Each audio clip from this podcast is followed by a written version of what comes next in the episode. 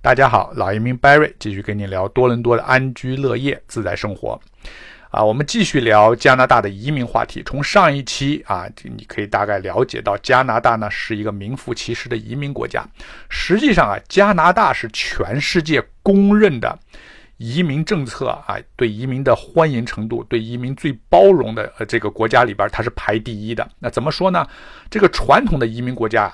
啊，有很多，但是主要的几个移民大国啊，比如说美国、加拿大、澳洲这几个国家里边呢，美国啊，他一个新总统上任，他可能就都会改变他的移民政策，他有些项目就关掉了。澳洲也是，你可以感觉到他的政策法规，你就觉得他对移民，包括对啊，比如说外国人来澳洲，他就一种啊不欢迎的态度。那加拿大没有啊，加拿大不仅欢迎啊。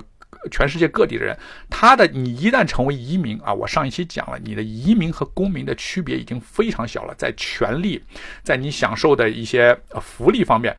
区别非常小。另外呢，加拿大的移民政策是四十多年前啊就已经制定了一个国策啊，就是长期持续的加拿大将成为一个移民国家。那个时候他就把未来的发展已经前瞻啊，已经设计好了。加拿大未来就是个移民国家啊，它的法律政策、整个国家的体体系、整个制度啊、整个运行都是按照移民这么来做的啊。还有，就移民来到加拿大以后，很容易融入这个地方啊。另外一个，我们再看一个，我们这一期的话题就是说，在加拿大，你可以看，尤其他对移民的开放是越来越开放啊。我们举个例子来说，加拿大啊，这个联邦移民局近期公布的数字啊，从二零一九年未来的三年内啊，你可以从它移民配额可以看出来，二零一九年它的移民配合配额是三十三点零八万。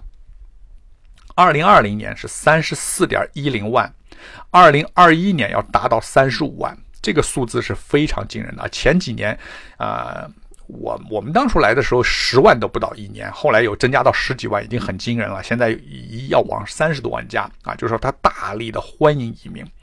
三年合计总人呃总的移民啊配额是一百零二点一八万啊，超过一百万，就是我们常说的加拿大的百万移民计划。这个数字可不得了，加拿大总人口只有三千多万，也就是它每年接受新移民的比例是人口的百分之一啊，这个相当大了。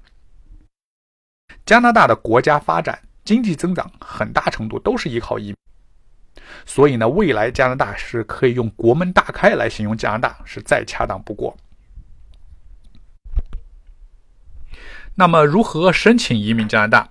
啊，加拿大一共有哪几种移民方式啊？哪些方式适合咱们中国人啊？哪些方式语言要求比较低啊？哪些方式移民方式比较快啊？这些话题我以后呢啊陆续展开给大家介绍。